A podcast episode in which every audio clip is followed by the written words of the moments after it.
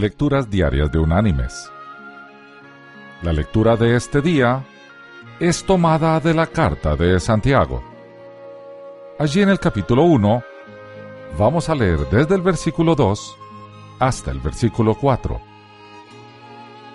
que dice, Hermanos míos, gozaos profundamente cuando os halléis en diversas pruebas, sabiendo que la prueba de vuestra fe produce paciencia.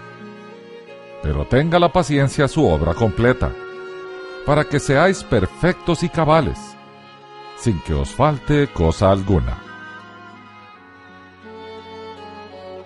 Y la reflexión de este día se llama Como un papalote.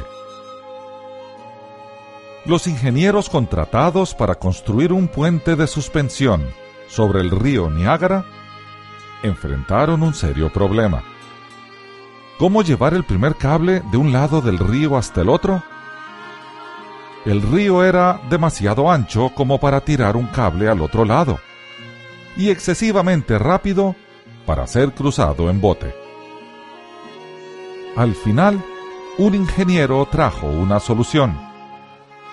Con un viento calmado y favorable, se alzó un papalote y se le dejó ir río arriba y aterrizar en el lado opuesto.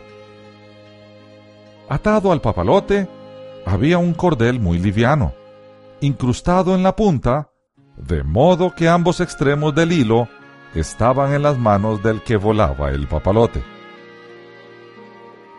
Una vez que estuvo en las manos de los ingenieros del otro lado, ellos quitaron el papalote del cordel e hicieron una polea. Una soga fina estaba atada a una de las puntas del cordel original del papalote y fue tirada del otro lado del río.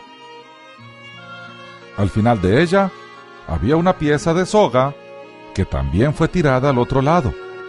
Y así continuó hasta que un cable lo suficientemente fuerte como para aguantar el cable de hierro que sostendría el puente pudo ser arrastrado a través de las aguas. Mis queridos hermanos y amigos.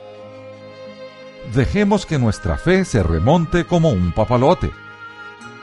Dios lo llevará a buen puerto. Él hará el trabajo, pues tiene la sabiduría y el poder para hacerlo. Cuando vinculamos nuestra fe con la paciencia y la persistencia, tendremos lo necesario para enfrentar potencialmente cualquier problema. Recordemos, el Señor nos da los instrumentos para enfrentar los problemas de la vida. Fe, sabiduría, fuerza y sobre todo paz. Están a nuestra disposición. Usémoslos para su gloria. Que Dios te bendiga